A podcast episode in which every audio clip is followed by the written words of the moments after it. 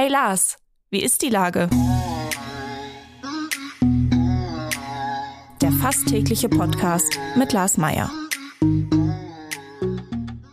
Wie ist die Lage? Unser fast täglicher Podcast in Kooperation mit der Hamburger Morgenpost, der Gute-Leute-Fabrik und Ahoi Radio spürt tagesaktuellen Fragen nach. Mein Name ist Lars Meier und ich rufe fast täglich gute Leute aus Hamburg an. Heute befrage ich den Leiter des Bezirksamts Hamburg-Mitte, Ralf Neubauer. Ahoi, Herr Neubauer. Ahoi, Herr Meier. Herr Neubauer, das Bezirksamt Hamburg-Mitte ist ja für einen ziemlich großen Bereich Hamburg zuständig. Nördlich und südlich der Elbe. Nach links und rechts geht es auch ein paar Kilometer äh, raus. Was sind denn derzeit die großen Themen? Also mir fällt so Wohnungsbau ein oder doch wieder Verkehrsplanung? Nein, das sind natürlich, gerade ist das größte Thema sicherlich das Thema Wohnungsbau, weil wir ja merken, dass die bauwirtschaftliche Lage, die immobilienwirtschaftliche Lage im Moment noch nicht so wirklich besser geworden ist. Wir brauchen dringend Wohnungen. Wir schaffen aber ähm, es nicht mehr genug Anträge zusammenzusammeln, um die ehrgeizigen Wohnungsbauziele des Senats in diesem Jahr zu erreichen. Und ich hoffe, dass wir da im nächsten Jahr wieder ein bisschen mehr vor die Lage kommen, weil wir wissen ja, wir brauchen mehr Wohnraum. Wo ist denn der Flaschenhals eigentlich, äh, den man äh, bei der Planung für sehr viele Wohnungen irgendwie durchdringen muss? Wo, wo hängt das? Ist, ist es wirklich am Ende nur die Kohle oder ist es am Ende doch eigentlich die Fläche, oder? Also es ist ähm, sicherlich sind es mehrere Komponenten. Eins ist die Kohle, also das Zinsniveau, ähm, die Zinswende ist sicherlich ein großes Thema für alle, die Projekte entwickeln. Das weiß ja jeder, der ein Häuschen gekauft hat, wie ich auch, dass sich die Zinsen einfach in eine andere Richtung entwickelt haben. Meine Eltern sagen immer, wir haben für acht Prozent damals gebaut und ich mache das jetzt, habe das für drei Prozent gemacht, gekauft. Auf der anderen Seite äh, sind natürlich die Preise heute ganz andere und das merken wir schon. Das ist Zinsen ist ein Thema. Baukosten äh, selber, das ist ein Thema, das wird jetzt langsam scheinbar wieder ein bisschen besser. Und natürlich haben wir ähm, auch die Frage, wollen wir mehr in die Höhe bauen oder wollen wir weiter auf die grüne Wiese? Da glaube ich, äh, ist die Richtung eher nachverdichten. Da gibt's aber gerade in Hamburg Mitte auch noch viele Potenziale. Die haben wir in so einem Wohnungsbauprogramm ganz wunderschön beschrieben. Also das ist meine Sorge tatsächlich nicht. Meine Sorge ist äh, die immobilienwirtschaftliche Lage und dass wir in den Bauprüfämtern überhaupt kein Personal mehr finden. Das geht uns schon seit ein paar Jahren so und das wird jetzt mit dem Fachkräftemangel im Moment immer schlimmer und da versuchen wir kreativ zu sein, um überhaupt noch Personal rekrutieren zu können. Fachkräftemangel ist natürlich überall ein Thema. Könnte es äh, vielleicht auch dadurch behoben werden, indem man noch mehr auf Digitalisierung setzt? Ist so äh, tatsächlich so von außen betrachtet mein Lieblingsthema, äh, weil ich so ähm, auch ja Kontakt mit Ukrainerinnen und Ukrainern äh, in unserer Mensch Hamburg WG habe, die sagen, wir mussten noch nie so viel Papier ausfüllen. Ja, Deutschland ist bei der Digitalisierung tatsächlich anderen Ländern weit hinterher. Das ist was, was ähm, wir auch in der Verwaltung immer wieder feststellen. Die Bezirksämter haben äh, gemeinsam mit der Bezirksbehörde versucht, ähm, sich da eine eigene Struktur zu geben, den, den CDO für die Bezirksämter, mit dem wir versuchen, selber Digitalisierung in unseren, im Rahmen unserer Möglichkeiten voranzutreiben, zum Beispiel beim Thema Kita-Gutschein. Ähm, da wollen wir einfach effizient, effizienter werden, Effizienzgewinne äh, generieren. Und ähm, ich kann jeden verstehen, der sagt, das geht so langsam, aber manchmal ist es auch einfach komplizierter, als es auf den ersten Blick erscheint. Was man für das Thema Bauen sagen muss, ähm, ab dem 1. Januar 2024 können Bauanträge nur noch digital eingereicht werden. Das wird uns sicher erstmal für Herausforderungen stellen auf beiden Seiten, Antragsteller wie Behörde. Ähm, aber da geht die Digitalisierung einen Schritt voran. Ein Bauantrag, den äh, Ihre Behörde ja auch positiv beschieden hat, ist nun mal der Elbtower. Der steht aber jetzt in noch nicht ganz windiger Höhe. Äh, man spricht ja auch vom äh, kurzen Olaf Scholz, weil der den ja damals äh, freigegeben hat oder mit befördert hat, der äh, damalige Bürgermeister. Äh, wie sehr sind Sie denn davon persönlich betroffen eigentlich, da jetzt Gespräche zu führen, Entscheidungen zu treffen oder geht das alles komplett an Ihnen vorbei, weil das äh, oberste Chefsache ist und äh, Peter Tschentscher und Melanie Leonard da äh, möglicherweise Gespräche führen?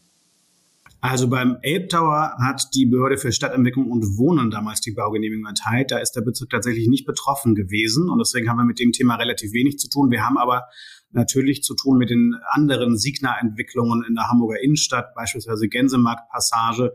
Da haben wir mit dem Unternehmen auch bis zuletzt Gespräche geführt, müssen aber jetzt auch abwarten, wie sich die Situation dort weiterentwickelt. Also äh, rutschen da weitere Gesellschaften in Insolvenz? Wer wird Insolvenzverwalter? Wie geht er damit um?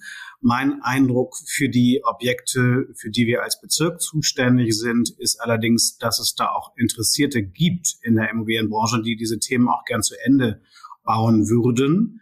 Ähm, dafür muss man jetzt aber einmal gucken, wie es bei Signa weitergeht. Und ich verrate kein Geheimnis, wenn ich Ihnen sage, dass ich jetzt nicht so richtig traurig bin, dass der App Tower mal ausnahmsweise nicht die Baustelle des Bezirksamtsleiters in Hamburg Mitte ist.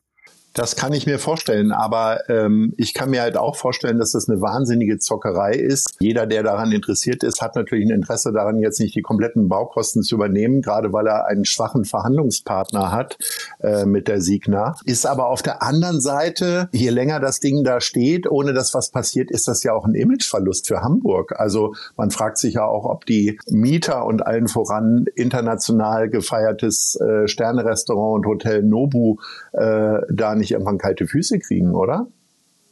Also mich besorgt das ähm, Thema Signa in der Innenstadt deutlich mehr, wenn man sich mal rund um den Gerhard Hauptmann Platz anguckt, was da alles aufgekauft wurde und jetzt in äh, Händen dieses Unternehmens ist. Da müssen wir echt ein Auge drauf haben, dass die Entwicklung weitergeht, weil ansonsten haben wir da ein großes schwarzes Loch und das darf aus meiner Sicht nicht passieren. Ähm, und am Gänsemarkt, in der Gänsemarktpassage haben wir, haben wir eine große Brache, die wir uns in der Stadt so auch nicht leisten können. Das finde ich tatsächlich fast die besorgniserregenderen Themen. Die haben andere Städte in Deutschland und Europa natürlich auch, weil Signa ist ja keine Hamburgense, sondern das ist ja ein Unternehmen aus Österreich, das äh, in vielen deutschen Innenstädten auf Shoppingtour war.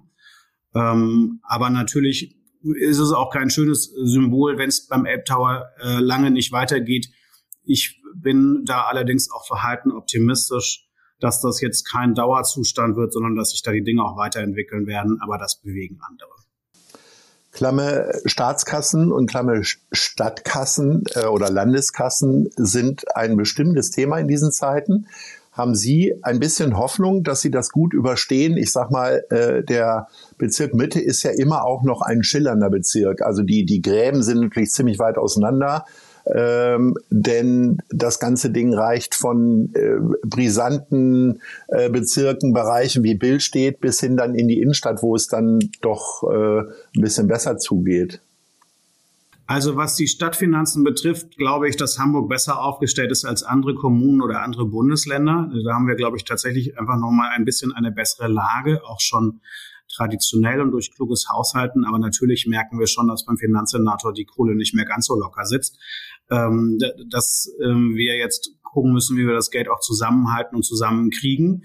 Der Tarifabschluss, den es jetzt ja überraschend früh gegeben hat, da hätte ich ehrlich gesagt mit längeren Verhandlungen gerechnet, sorgt aber hoffentlich dafür, dass in der Finanzbehörde jetzt auch wieder ein bisschen ähm, mehr Zeit dafür da ist, mit uns gemeinsam darüber nachzudenken, wie wir bestimmte Themen zu Ende finanziert kriegen, weil davon haben wir natürlich reichlich. Was so die, die Schere zwischen ähm, Arm und Reich betrifft, finde ich, ist ja völlig offensichtlich, dass sie nicht nur in Hamburg, sondern weltweit weiter auseinandergeht. Und das kann man im Bezirk Hamburg-Mitte, Sie haben es gerade beschrieben, auch tatsächlich einfach leider viel zu gut ablesen. Das ist schon etwas, was wir Sorgen macht, aber was wir als Bezirk natürlich nur sehr begrenzt beeinflussen können. Ist eigentlich die, also ich habe schon lange nichts mehr drüber gelesen, äh, die Belebung der Hafen City, was äh, tatsächlich äh, original äh, Bewohnerinnen und Bewohner angeht, ist das eigentlich noch ein Thema? Es war ja so vor einigen Jahren, also vor Corona oder auch während Corona, sind da ja sehr viele Lichter in den Wohnungen ausgeblieben, weil die Leute die Wohnungen als Spekulationsobjekte gekauft haben. Ist das besser geworden? Also das ist nicht mehr unser Riesenthema und wir haben ja in der Hafen City mittlerweile auch ähm, tatsächlich mehrere Quartiershäuser, die da gebaut werden und dann irgendwie für den Stadtteil auch zur Verfügung stehen sollen. Wir haben ein neues Quartiersmanagement. Ich glaube, die Hafen City zu beleben, das, das hat geklappt. Was mir im Moment ein bisschen, wie vielen anderen auch, Kopfzerbrechen bereitet, ist, wie dann das Überseequartier sich auf die Belebung der klassischen Innenstadt auswirkt.